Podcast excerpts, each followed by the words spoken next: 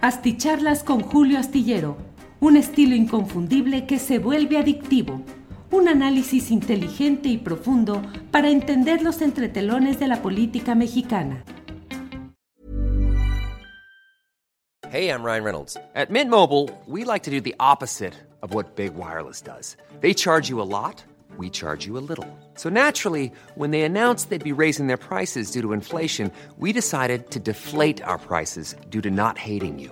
That's right. We're cutting the price of Mint Unlimited from $30 a month to just $15 a month. Give it a try at mintmobile.com slash switch. $45 up front for three months plus taxes and fees. Promo rate for new customers for limited time. Unlimited more than 40 gigabytes per month. Slows. Full terms at mintmobile.com. Hiring for your small business? If you're not looking for professionals on LinkedIn, you're looking in the wrong place. That's like looking for your car keys in a fish tank. LinkedIn helps you hire professionals you can't find anywhere else, even those who aren't actively searching for a new job but might be open to the perfect role. In a given month, over 70% of LinkedIn users don't even visit other leading job sites. So start looking in the right place. With LinkedIn, you can hire professionals like a professional. Post your free job on linkedin.com slash people today. Hola, hola, buenas noches, buenas noches, ¿cómo están? Ya estamos aquí en una videocharla astillada más. Muchas gracias por acompañarnos en esta noche. Como siempre, un gran placer el poder platicar con ustedes. Hoy es el jueves 11 de enero de 2024. Jueves, juevesito 11 de enero. Hoy he escrito la última eh, columna de esta semana. Ya se publica el viernes y luego hasta el siguiente lunes. Así es que eh, estamos ya en este fin de semana. Eh, muchos comentarios. Gracias, César Julio. Dice, wow, un título más pretencioso, imposible. Órale, bueno. Em, eh, Julián Falcón dice, Julio, mi batería está en cero, a ver cuánto aguanta. Alex Gutiérrez dice, hola Lolita Dalberg, hay que esperar del porqué del título. Em, dice Lolita Dalberg, buenas noches desde Utah, en desacuerdo total acerca del título de esta videocharla. Bueno, Lolita, deme chance de explicarme y ya al final de lo que platiquemos, usted me dirá qué es lo que piensa de lo que estoy planteando en este terreno. Eh, la verdad es que a mí me parece que son momentos en los cuales hay que precisar las cosas y el título es AMLO busca culpar a padres de los 43. Así es, así lo sostengo, así creo fundamentarlo, así creo que hay suficientes elementos para entrar a este tema. El asunto de los 43, eh, de lo sucedido en Iguala contra 43 estudiantes normalistas rurales que fueron desaparecidos, 43, en una ciudad media como es Iguala, con presencia de agentes de gobernación, de la Secretaría de la Defensa Nacional, de la Marina, de la Policía Federal, con informantes, orejas y todo tipo de em, participantes de todo lo que es el eh, aparato de inteligencia e información del Estado mexicano, desaparecieron 43 jóvenes. Hasta hoy, hasta hoy, no se sabe dónde quedaron, dónde están sus restos y no se sabe exactamente qué es lo que sucedió. Hay muchos informes, señalamientos, comisiones, pero hasta este momento no se ha satisfecho esa indagación. No hay justicia, tampoco hay verdad. No se sabe la verdad, no se ha hecho justicia. Hay algunos elementos militares que están sujetos a proceso penal.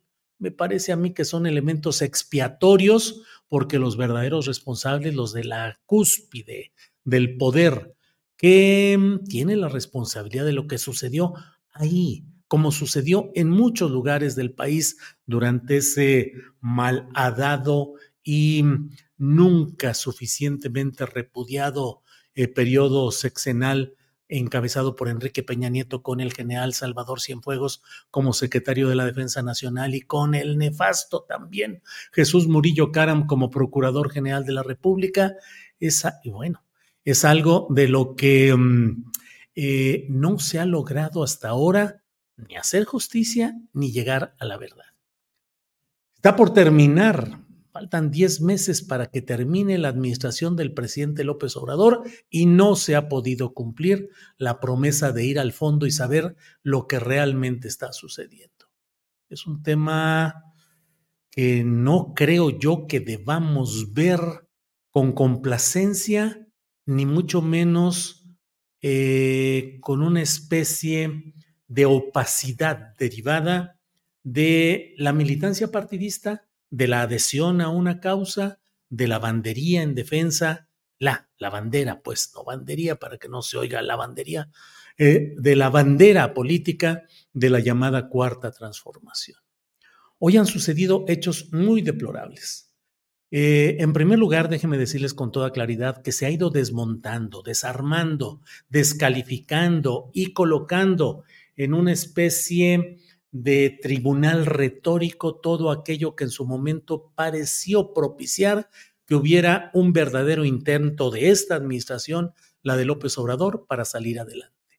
Alejandro Encinas llegó hasta niveles en los que ya no pudo hacer nada y mejor brincó a la cuestión electoral, cuando creo yo que su responsabilidad histórica era la de sostener y seguir adelante en los asuntos de los derechos humanos, de la represión, de la guerra sucia y particularmente en el tema que definió, en el tema que mm, es el baldón histórico de Peña Nieto, pero que sigue sin ser esclarecido, simplemente manejado movido, eh, retardado el tema de lo que hoy estamos viendo, que es la predominancia del verde olivo, de la Secretaría de la Defensa Nacional, de los generales, para impedir que se llegue al fondo del asunto. Hoy el presidente de la República dijo que él no entendía, que parecía que no querían llegar al fondo del asunto, que no querían que hubiera culpables. Incluso hizo un señalamiento que a mí me parece eh, muy desafortunado, la verdad. Eh, son palabras que creo que tenemos que analizar con mucha claridad. Hoy dijo, ¿qué quieren? ¿Qué buscan? ¿Que nunca sepamos nada? ¿Que no se te detenga a nadie? ¿Que me tengan a mí como rehén? No, eso dijo el presidente de la República. ¿Qué quieren los padres de los 43? Que se sepa la verdad, y que haya justicia.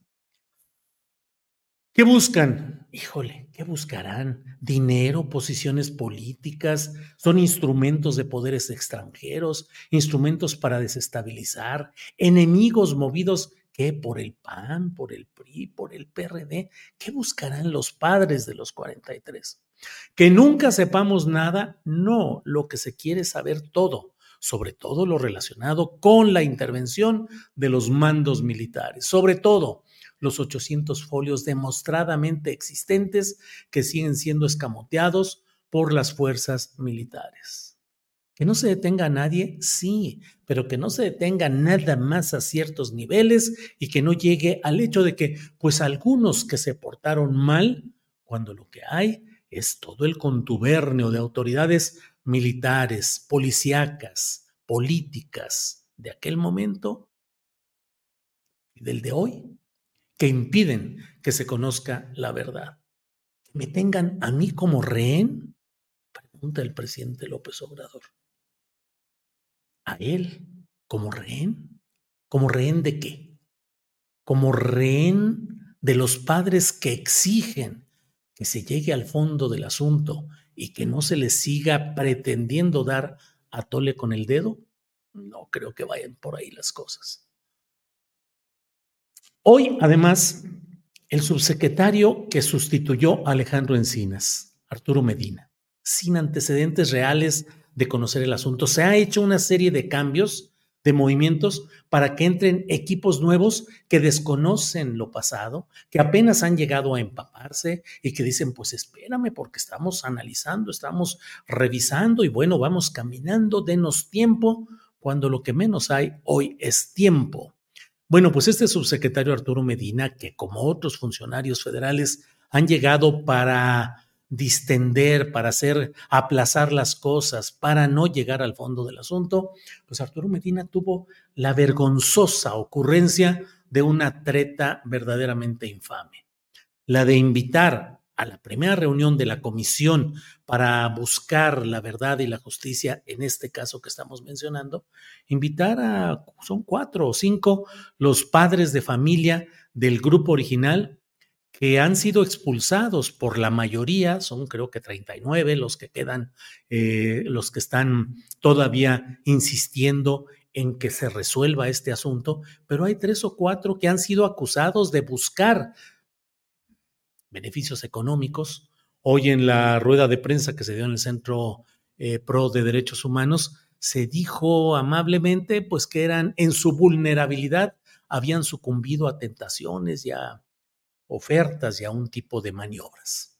Mm, los acusan de estar al servicio de algunos de los intereses más nefastos de este tema, de José Luis Abarca, el presidente municipal que fue de Iguala, eh, de Ángel Aguirre Rivero, el exgobernador de Guerrero, que sigue tranquilito, como si nada, él sigue caminando como si nada hubiera sucedido y él no hubiera tenido responsabilidad o corresponsabilidad en los hechos.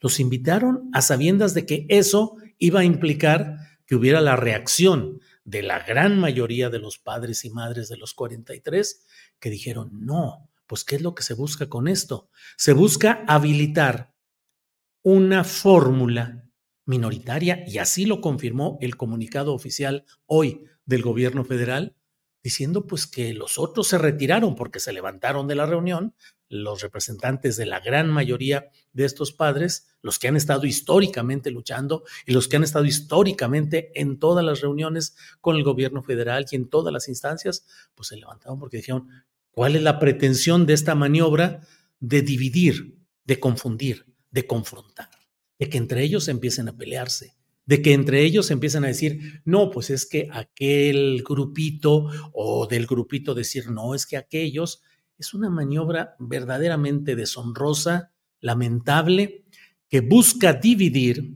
y que busca habilitar a esta pequeña minoría como los padres y madres buenos a ojos de la estrategia gubernamental que pueden ir convalidando lo que se busca, que es tener una solución eh, aparente, una solución en la que ya no se vaya más adelante. ¿Y qué han hecho los padres y las madres de familia de los 43, el grupo legítimo, el grupo auténtico que ha estado luchando por todo esto? Pues lo que han dicho es que ellos no se van a confrontar con este otro pequeño grupo y que ellos esencialmente su lucha es en este momento porque el ejército entregue 800 folios que existen, que se ha demostrado que existen y que sin embargo las autoridades militares dicen, pues no los encontramos, no hay nada, ¿qué hacemos con esto? Entregaron 18, creo, folios de estos 800 y fracción, eh, y el número de folios, que es discontinuo, muestra, entre otros temas, la existencia de los que nos han sido presentados.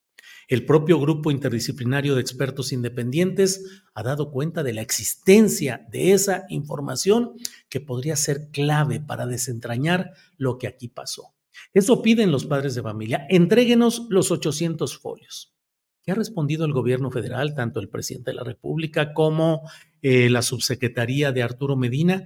Dicen, no, que los padres de familia les damos la oportunidad de que entren a las instalaciones militares que busquen esos folios y busquen los documentos y las pruebas que dicen que existen ahí. ¿Cuánto tiempo se les da para que vayan? ¿Un mes? No, dos meses. Dos meses para que ellos vayan, se metan y busquen.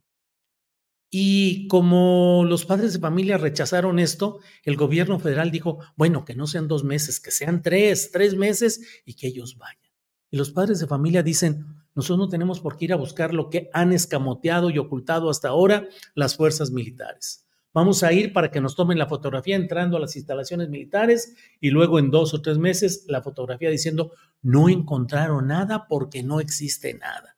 Ah, caray, lo escondieron como hasta ahora, eh, las fuerzas militares lo llevaron a otro lugar. Que... No, no, no, no encontraron nada y no hay nada.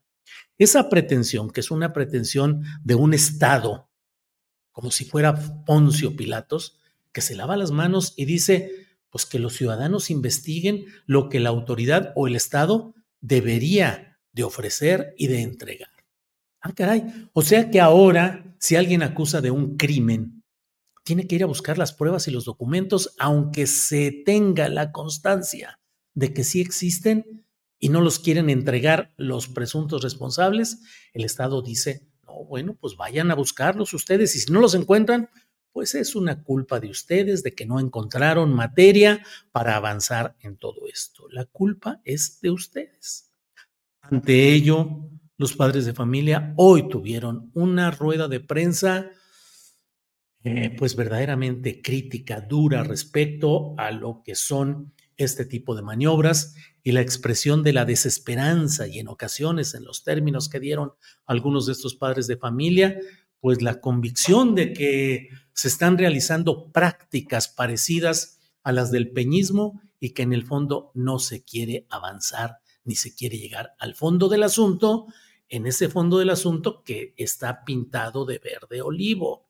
Todo lo anterior, pues sí, claro, ha habido indagaciones, ha habido investigaciones, eh, conversaciones telefónicas, eh, folios enormes de, de información, sí, Recuérdese todo lo que fue la investigación del caso de Luis Donaldo Colosio. Son volúmenes enormes de investigación realizados por fiscalías y más fiscalías y el fondo del asunto hasta ahora es jurídicamente sentenciado, pero política y socialmente no hay la credibilidad en esa resolución que se llegó al final.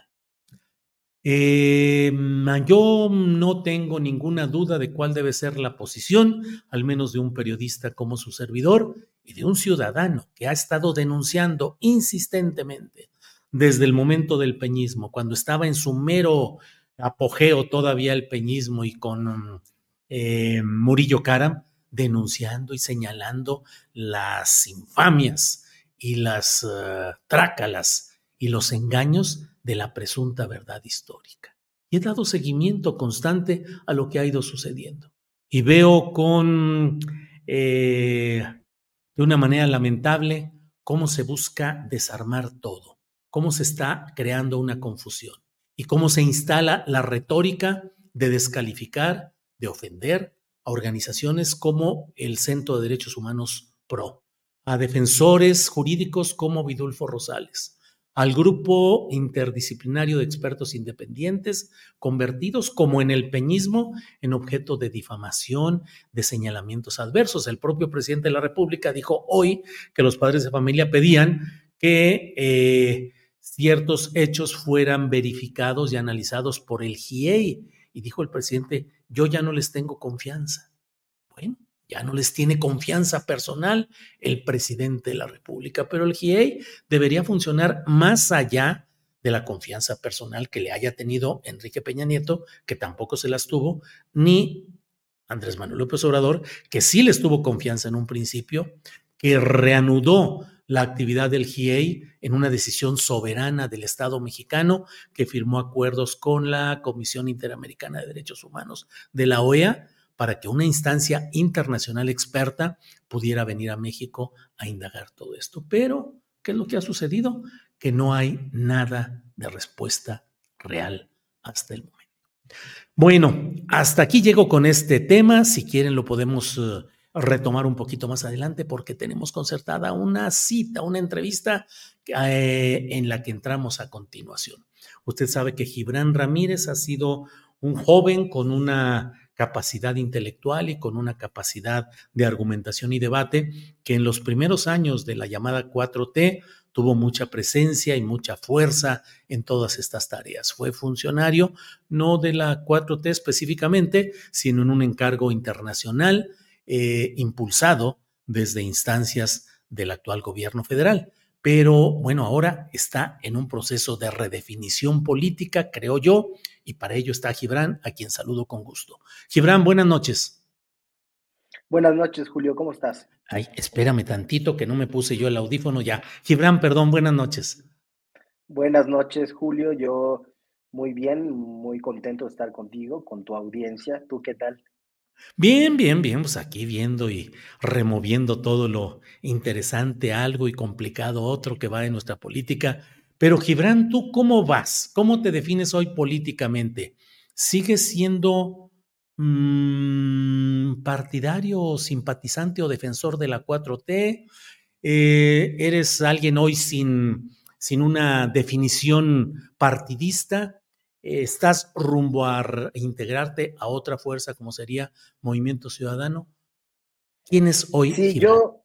Sí. La verdad es que he estado este año, eh, el tiempo en que he salido de medios de comunicación, he estado más abocado a escribir. Se va a publicar a finales de este mes un libro que tenía ya guardado por ahí. He estado haciendo labores de consultoría, metido aquí con la familia. Entonces estaba un poco despegado del activismo político. La cuarta transformación, creo que lo dije en muchas críticas, no creo que haya existido, creo que era un buen intento, una narrativa que quizá debemos repensar. Eh, eso de las transformaciones de México lo inventó Luis Cabrera, según yo, bajo uno de sus seudónimos, el licenciado Blas Urrea, lo tomó Lombardo, luego Reyes Heroles, eh, y servía muy bien para explicar al régimen de la Revolución Mexicana como uno donde se ampliaba el ejercicio efectivo de derechos. En ese sentido, es que para mí eh, servía como fundamento de un gobierno que intentara ampliar ese ejercicio efectivo de derechos, pero me parece que eso no sucedió, que la intención de ocupar ese lugar en la historia se pasó, se pasó de largo los primeros años de este gobierno, específicamente 2019 y 2020, creo que es donde quedaron todas estas oportunidades. Eh, no soy un partidario, nunca lo he sido, del abstencionismo ni de la distancia de los académicos o los estudiosos de la política con la política. Esa fue una de mis discusiones con uno de mis profes, con Octavio Rodríguez Araujo, eh, bueno, con mi profesor, con el que me hice politólogo. Eh, siempre tuve esa tendencia más a participar, no me gusta abstenerme, no me gusta decir que se puede hacer la politología objetiva que algunos cuantitativistas dicen que existe. Entonces, eh, acercándose el proceso electoral, hay que tomar definiciones sobre cómo participar. Y, y entonces estoy teniendo un acercamiento con Movimiento Ciudadano. En Morena como tal vez sepas, fui borrado del padrón de manera que no pude ejercer mi derecho a participar como candidato a consejero nacional. Me borraron así arbitrariamente del padrón, sin proceso en honestidad y justicia ni nada. Lo decidieron en una mesa y a partir de entonces, sin hacer esa expulsión oficial, no pude participar críticamente dentro de Morena. ¿Y por qué no eh, impugnaste ante la propia comisión o ante autoridades electorales, Gibran?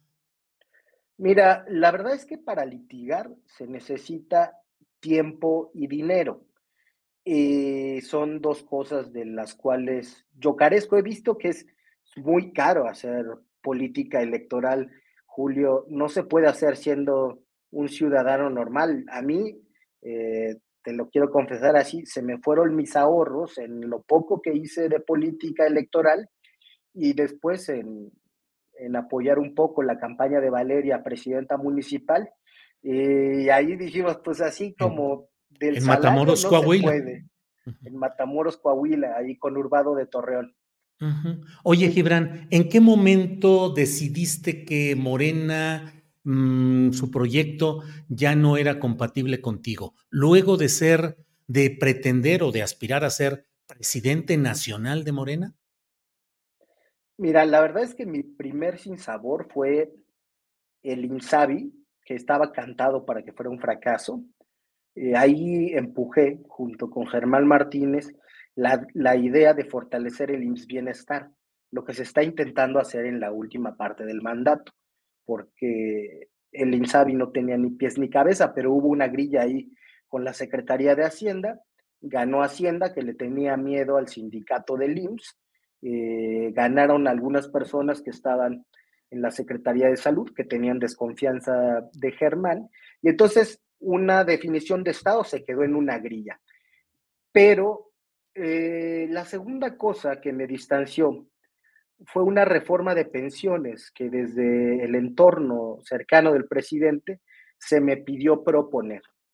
Eh, y la verdad, Julio, es que me pusieron como una condición para coordinar ese esfuerzo, que a mí me parecía una lucha generacional tremenda, fue eh, salirme de la grilla partidista, alejarme de la politiquería. Entonces, trabajamos un año en esa propuesta de reforma de pensiones y al final al presidente lo convenció Carlos Salazar y presentaron como reforma de pensiones una que se escribió en el Consejo Coordinador Empresarial. Eso para mí fue muy fuerte. Hice una crítica dura de esa decisión y entonces dije, bueno, este, la condición para que no estuviera yo en la política, que era dedicarme a concertar estas voluntades para llevar a cabo una reforma importante para el país, eh, pues ya cambiaron. Entonces me voy a meter más duramente a la política partidista y desde ahí yo, yo ya sabía que, que era una labor imposible, a mi programa político o a mi primera carta a los militantes la llamé última llamada, porque veía justamente que en los territorios del país Morena estaba siendo consumida por los poderes fácticos, que la estrategia que se estaba llevando a cabo y que luego se radicalizó profundamente con Mario Delgado, era vestir de guinda a los que mandaban ya antes. y entonces mucha gente que tenía esperanza, pensaba que las cosas estaban mal solamente en su estado, en su región, por culpa de Bonilla, ¿no? Eh, o por culpa de la gobernadora, y eh, que en la Ciudad de México o en los otros estados, la cuarta transformación sí estaba sucediendo. Eh, eso para mí marcó una distancia pues sentimental profunda, emocional profunda. Eh, tuve la oportunidad de ser diputado federal, así me lo ofreció Mario Delgado.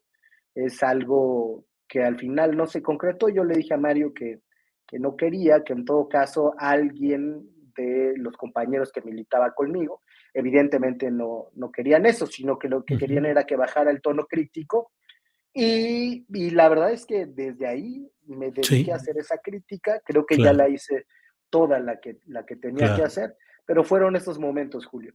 Gibran, eh, mencionaste a Germán Martínez y tú fuiste eh, director o secretario general, no recuerdo cuál es la denominación exacta de la Conferencia Interamericana de Seguridad Social, con el impulso desde el Seguro Social. Te pregunto, ¿Germán Martínez fue quien te empujó a ese cargo? y formas equipo con Germán Martínez? A lot can happen in three years, like a chatbot may be your new best friend. But what won't change? Needing health insurance. United Healthcare Tri Term Medical Plans, underwritten by Golden Rule Insurance Company, offer flexible, budget friendly coverage that lasts nearly three years in some states. Learn more at uh1.com. Hiring for your small business? If you're not looking for professionals on LinkedIn, you're looking in the wrong place. That's like looking for your car keys in a fish tank.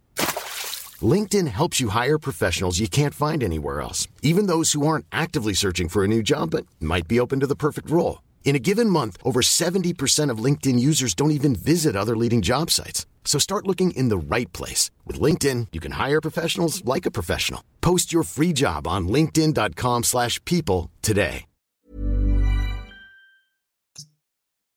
No, ya no hago equipo con Germán. Germán ¿Pero él fue quien te impulsó? Mira, en cierta medida, porque estaba yo en el proceso de definir hacia dónde iba a ir. Y el presidente de la República me había invitado a otro lugar en el gobierno federal. Em, ¿Se puede saber a dónde? ¿A la comisión? Sí, a la, Comisión de Memoria Histórica. Mm. Y eh, Germán me hizo al mismo tiempo el ofrecimiento, no, en realidad la solicitud de que lo acompañara a gobernar el IMSS a una dirección normativa. Creo que era la de delegaciones, que es muy poderosa, pero la verdad es que yo no quería dejar de dar clases en la universidad ni estar en los medios de comunicación. Y no me parecía compatible tener un cargo de tan alta responsabilidad política y económica y eh, dar mis clases en la universidad. Eso quizás sí, pero lo de los medios de comunicación. Entonces se planteó esta oportunidad de algo más académico. Yo en realidad pensaba en, el Instituto Vicente Lombardo Toledano, ¿no? O sea, en generar ahí eh, desde alguna institución olvidada del Estado mexicano, ideas que pudieran acompañar a las intuiciones que como movimiento íbamos empujando. Eh, Pero Gibran, solo para cerrar esto, sí, sí, tuviste identificación política con Germán Martínez. Sí, mira, cuando él me invitó y le dije, sí, eh, pero consúltale al presidente, y que ya le consultó, platiqué yo con alguien cercano al presidente eh, y decidimos que fuera para allá. Yo tenía todavía la desconfianza de Germán, sobre todo por cosas que había escrito sobre Lázaro Cárdenas. Y nos fuimos a platicar, yo creo que cinco horas, a su biblioteca. Eh, me di cuenta que se había leído todo lo de Manuel Azaña, que, sabía de teología de la liberación y de marxismo. Encontramos ese terreno en común, debatimos durísimo eh, y creo que encontramos un punto de entendimiento. Puedo decir que somos amigos, la verdad es que no nos frecuentamos, a veces nos llamamos por teléfono, intercambiamos, no estamos en puntos cercanos de la política hoy en día, pero sí es un tipo al que aprecio. Gibran, no puedo dejar de transmitirte lo que en el chat de esta plática y en otros comentarios suele decirse y te pido tu respuesta política a ello. Es el hecho de que dicen, Gibran es un traidor a la 4T. Bueno, eh, yo creo, como te dije, que la 4T fue una intención que no sucedió, no se concretó. Había una idea, pero además esa idea fue mutando.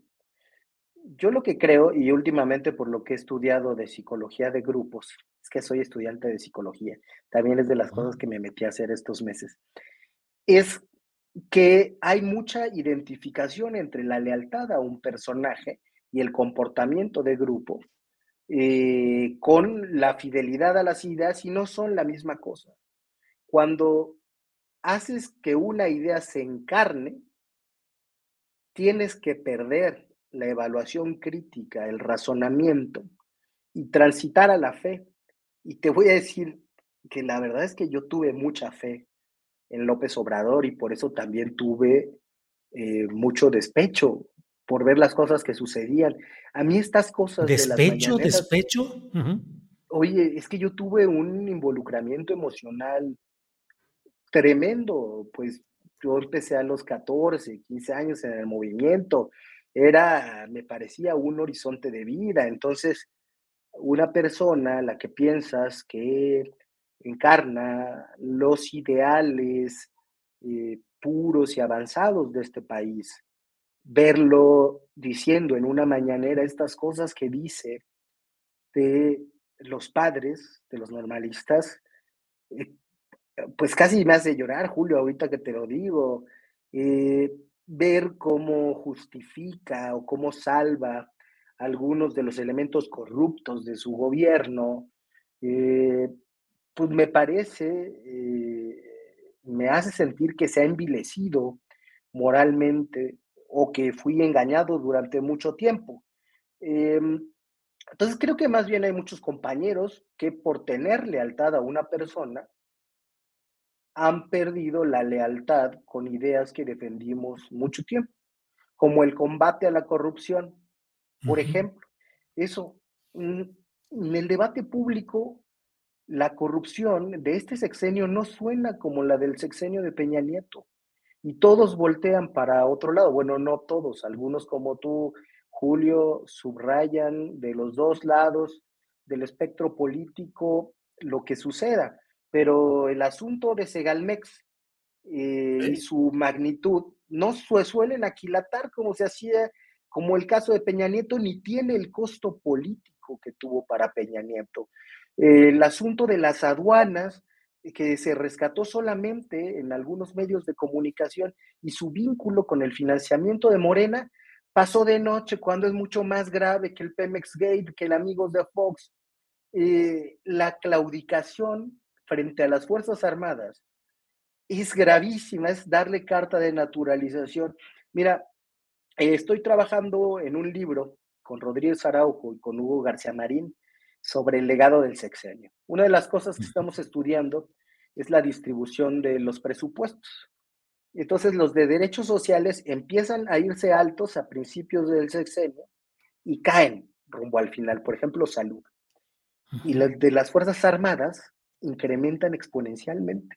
Y como es seguridad nacional, no son auditables. Entonces, toda la corrupción puede esconderse ahí de la manera en que se quiera. Y los contratistas favoritos de Peña Nieto están ahora con contratos incluso más grandes en el tren Maya. Entonces, cuando yo veo todo eso, quizá tengo el beneficio de estar más cerca de los asuntos y ver cosas que algunos compañeros se quieren negar, eh, pues no puedo seguir militando donde mismo y no puedo volver a cometer el error para mí de tener fe eh, en una persona. Puedo tener confianza, puedo tener confianza, pero eh, la fe se la tendré a las, a las causas perdidas que decía Monsiváis. Gibran, eh, ¿le tuviste, no sé si fe o solo confianza a Ricardo Monreal? ¿Qué opinas del papel de Ricardo Monreal? Te lo pregunto porque me parecería natural que si tú estabas participando en la cercanía política con él, hubieras seguido la misma suerte de él, que es acompañar el proceso actual de Claudia Sheinbaum y de Morena en general. ¿Qué opinas, pues, del papel y de lo que ha hecho Ricardo Monreal? Bueno, Monreal es un político, eh, pues, de primer orden. Yo lo considero mi amigo o me considero su amigo. Eh, y él, a diferencia mía, él es un político profesional y es un excelente político. Yo no soy un político profesional. Yo soy un profesor metido a la política de vez en cuando y soy un mal político. Soy un mal político porque eh, a veces eh, la política requiere de mucha prudencia y de no decir lo que se piensa. Y la verdad es que yo suelo decir lo que pienso en los espacios en los que estoy. Eh, a veces esto se hace para conseguir eh, objetivos ulteriores, pero los políticos profesionales saben hacer eso, saben calcular el costo de sus decisiones para ellos y para los suyos. Y yo a veces me voy con las cosas que pienso sin calcular, como te decía, de las campañas eh, que nos dejaron económicamente en cero, sin calcular algunas de las consecuencias. Em, entonces, creo que él hizo lo correcto para un grupo de personas que militan con él. Eh, quizá la mayoría de los que militan con él fue un liderazgo muy responsable. Claudia Sheinbaum lo necesita. Eh, y supongo que tenemos una diferencia de criterio sobre el tipo de liderazgo de Claudia Sheinbaum en el que yo no creo y que pues parece que a él le ha sentado bien. Como te dije en su momento, siempre nos concebimos como aliados políticos. Muchas personas decían, bueno, pero si es una relación muy asimétrica, él es un tiburón, tú te metes a eso desde hace pocos años, digamos, a ese nivel de la política. Y solían no creerlo, ¿no? Y caricaturizar esa relación. Pero bueno, era una alianza, una alianza todo lo asimétrica que se quiera, pero la alianza, yo creo, de dos hombres libres que eligen políticamente lo que desean hacer. Él ha respetado por pues, las decisiones que he tomado, no, no hemos hablado últimamente. Y estoy seguro de que cuando volvamos a coincidir seremos tan amigos como siempre. Bien. Eh, Gibran, ahora tu confianza, y no sé si también tu fe, se encamina hacia Dante Delgado, Samuel García y Jorge Álvarez Maínez. ¿Cómo justificar ahora ese brinco hacia ese espacio tan ideológicamente indefinido y que en algunos ámbitos se considera que está haciéndole incluso un trabajo discreto a los intereses del obradorismo? Mira, eh, lo planteas de una manera muy provocadora, desde luego, eh, porque están esos perfiles, pero hay perfiles eh, pues históricos de la izquierda también. Yo ¿En MC? estoy acercando, sí, claro. ¿Cómo quiénes, Gibran? Patricia Mercado, por ejemplo. Mm. ¿Alguien Patricia viene, viene el trotskismo, ¿no? Bueno, como Xochitl. no, pero Patricia sí viene de ahí, mantiene la agenda laborista. Está Alejandro Chanona, un socialdemócrata histórico declarado que ha trabajado esa línea ideológicamente. Está Marta Tagle, hay muchos compañeros que vienen de la izquierda y no es un espacio ajeno para mí, ni para el obradorismo. Pero vas a apoyar a Álvarez Maínez y vas a estar en el entendimiento político con Dante Delgado. Y te vi chocando eh, puños de amistad con Samuel García. Dante Delgado es el que me invitó y en ese momento, eh, digamos que nos presentó a Samuel y a mí. Entonces, eh, quiero que se conozcan, quiero que platiquen. y pues ya en eso quedamos con Samuel, en platicar, que la verdad es que el asunto de la lucha generacional es algo que me entusiasma eh, y me agravió lo que le hicieron a Samuel, por mucho que tengamos ideas eh, diferentes en algunos temas. Mm, vi un trato de desprecio generacional, de que, uy, lo chamaquearon, uy, no sabe cómo es la política, cuando le aplicaron códigos distintos mm. a los que hay en la política mexicana. O sea, como es chavo, aplíquenle el Estado de Derecho, ¿no? Algo así. Eh, eh, Oye, Gibran, ¿vas a ser candidato a diputado federal? No lo sé, no lo creo. ¿Qué estás negociando? No me vas a creer, pero no he negociado nada. Platiqué, a ver, te voy a narrar los acontecimientos de estos días. Me invitó Dante Delgado a la comisión permanente a la presentación de la plataforma electoral de eh, Movimiento Ciudadano, eh, que trabajó una comisión encabezada por el profe Chanona. Es una plataforma socialdemócrata, una plataforma marcadamente de izquierda, laborista, que postula un sistema nacional de cuidados, que impulsa la reducción de la jornada de trabajo, que por cierto es algo que la bancada de Morena ha atorado. Cuando el presidente diga que lo desatoren, lo hará, así como está cambiando de opinión en el asunto de las pensiones, porque ahora sirve electoralmente. Entonces me invitó a esa presentación del programa el senador Dante Delgado. Después de eso, fui al, al registro de Álvarez Maínez, pero más bien acompañando a Valeria, que era la invitada ahí, porque ella si es militante de Movimiento Ciudadano. Yo no estoy afiliado ni nada. Y ya el día de hoy recibí la invitación a colaborar en el proyecto, a estar en, decisiones, en ideas, en estrategias. Eh, te puedo decir que acepté. Recibí la invitación de las dos personas, de Dante Delgado, de Álvarez Maínez. Tuve pláticas ya con los dos. Y como, como soy un mal político, Julio, yo no hablé de cargos, no me han hecho ninguna invitación a, a cargos. Eh, si me la hicieran, la voy a pensar desde luego. Puedo estar como, como ha sucedido estos años, digamos, de 2021 para acá, alejado de la política, no me causa ningún estrés. Yo puedo vivir de mi oficio de profesor y, de repente puedo estar adentro. Entonces, si la misión o la tarea que me proponen implica estar en uno o en otro lugar, lo voy a considerar. Pero de momento no ha habido nada de eso. Cuando haya, te aviso. Me pones un WhatsApp este, y si hay novedades, te cuento. Órale. Gibran, pues muchas gracias por esta oportunidad de platicar. Agradezco que nos que podamos hacerlo. Eh, cierro nomás preguntándote en tu valoración intelectual, que ahora recibas apoyo y estés en reuniones o en eh, sesiones, por ejemplo, con Alasraki y con otros personajes que antes eh, estaban en la antípoda, creo yo, de lo que tú pensabas y defendías.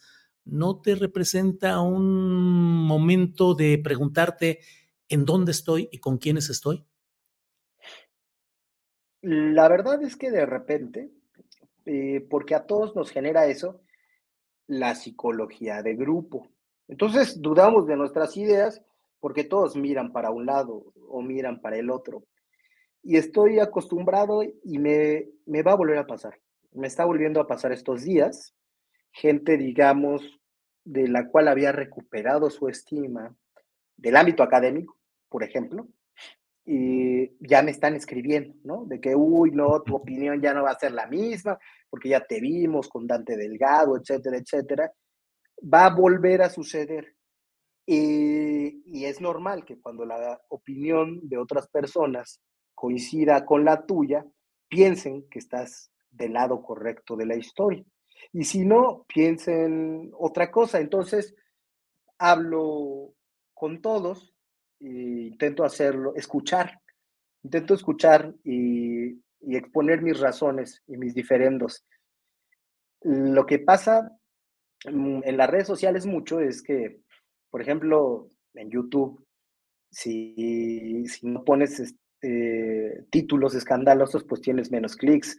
Y entonces algunas de las cosas que he dicho con Alarraqui, por ejemplo, aparecen con titulares muy escandalosos, como antes aparecían eh, en el charro político, ¿no? Eh, o en otros, en otros lugares.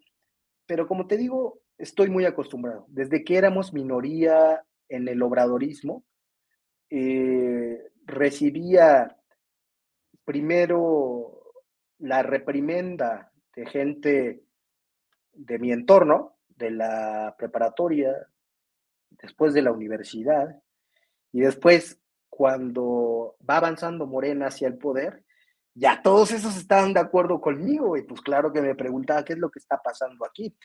Y, y lo que pasa es que esos son los que siguen ahí contentos y con Mario Delgado, ¿no? Eh, y la verdad, la verdad, la verdad, sí prefiero muchísimo, eh, mil veces militar con Dante Delgado que con Mario Delgado. Eh, de eso no tengo ninguna duda.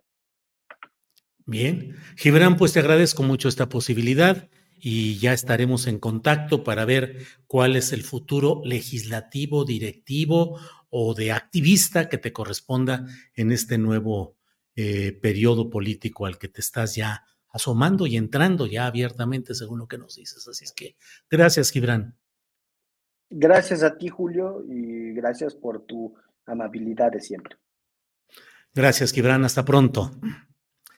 Bien, pues son las eh, nueve de la noche con 47 minutos de este jueves, de este jueves 11 de enero hemos terminado esta entrevista. Eh, un poco estaba leyendo por ahí algunos enojos y algunos comentarios de por qué entrevistas a este personaje y no tiene ningún sentido y que le escuchamos es perder el tiempo. Yo pienso que en la política hay que escuchar todos los puntos de vista y que aquí estamos para escuchar y para hacer preguntas que trato de que sean preguntas que vayan a los puntos finos de la discusión, del debate, de la polémica. Ya saben que aquí no somos del escándalo ni del amarillismo, eh, pero sí de hacer preguntas con aspiraciones de ser inteligentes y de ir al fondo de lo que se está planteando. Eh, siempre he recordado esta frase maoísta de escuchar crecer la hierba. Cuando los políticos cierran los oídos, cierran los ojos, no ven, no escuchan, normalmente no caminan correctamente y no se dan cuenta de lo que sucede. Cuando como audiencia, como público, como interesados en la vida política, no somos capaces de escuchar crecer la hierba, creo que nos perdemos de saber cómo van dándose todos los procesos. justamente es importante escuchar a personas que piensan diferente de, nosotros, de una manera diferente de nosotros para saber cuál es el pensamiento, las estrategias, los puntos débiles o fuertes que tienen en su argumentación y en sus estrategias. Bueno, pues vamos a seguir adelante.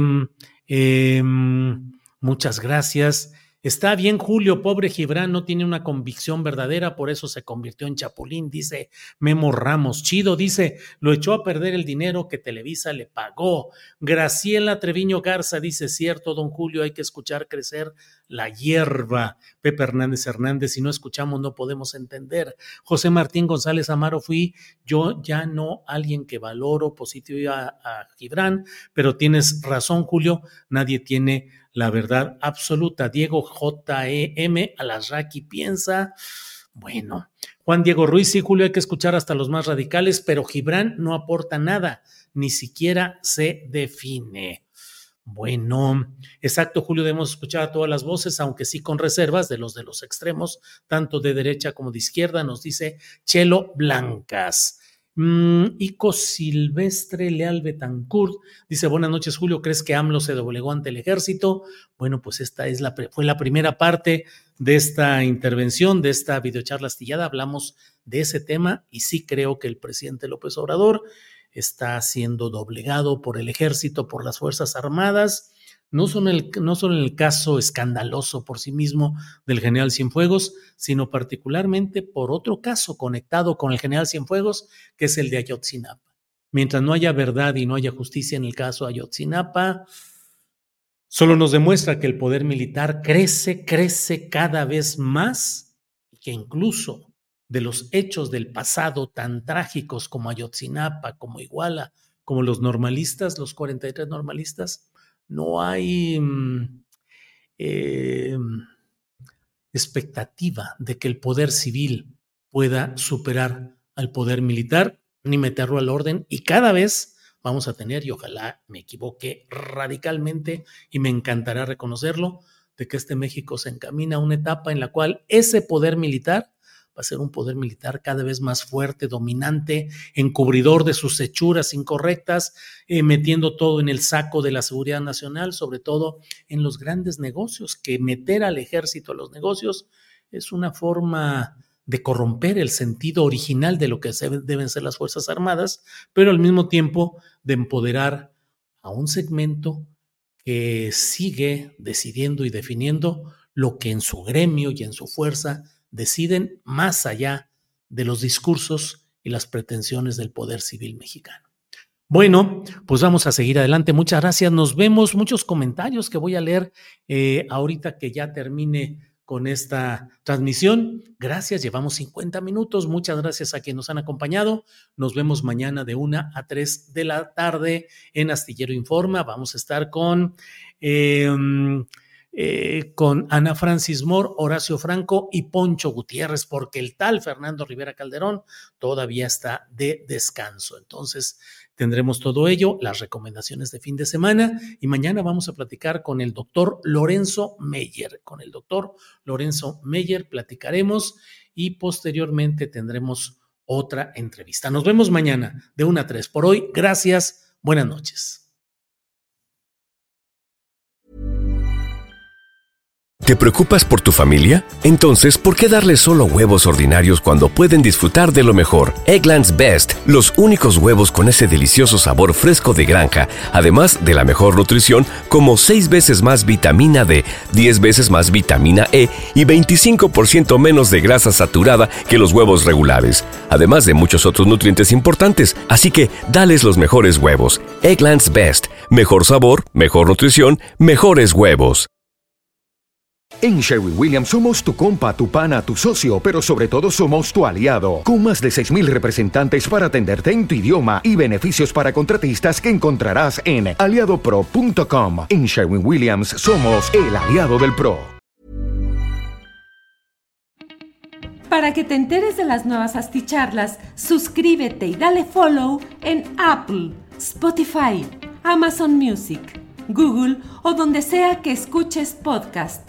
Te invitamos a visitar nuestra página julioastillero.com.